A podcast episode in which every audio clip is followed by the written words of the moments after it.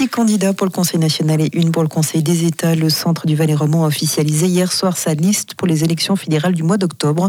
En congrès à Savièse, les 300 membres présents ont validé la stratégie et les candidatures qui leur ont été présentées. Pour le national, l'ancien PDC veut proposer une liste à 6.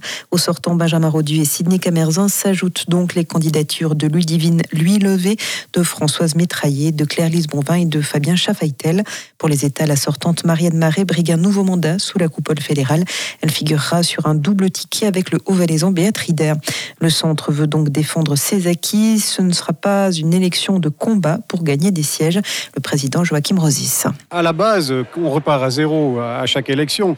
Maintenant, de là à avoir pour le centre Valais-Roman un troisième siège, je crois que mathématiquement, il faut être réaliste. Par contre, dans la, famille C, avec notre alliance, avec nos cousins noirs et jaunes du haut, peut-être que si on joue bien le jeu, alors on pourrait éventuellement récupérer un siège. Ça, c'est la réalité des zones qui le Pour nous, ce qui est important, donc, c'est vraiment de pouvoir reconduire cette alliance avec euh, nos cousins et amis au Valaisans, de manière aussi à défendre l'ensemble de la famille C au national et puis surtout au Conseil des États, là aussi où il y a un gros enjeu.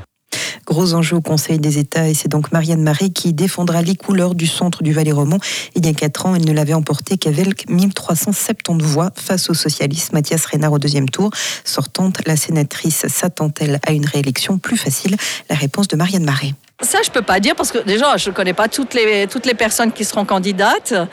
Une campagne en Valais, surtout pour les États, c'est toujours dur dur, hein, parce qu'il n'y a que deux sièges et, puis euh, ça restera quelque chose de très compliqué.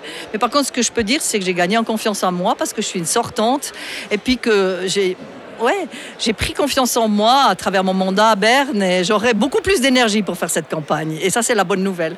Le premier tour des élections fédérales aura lieu le 22 octobre prochain.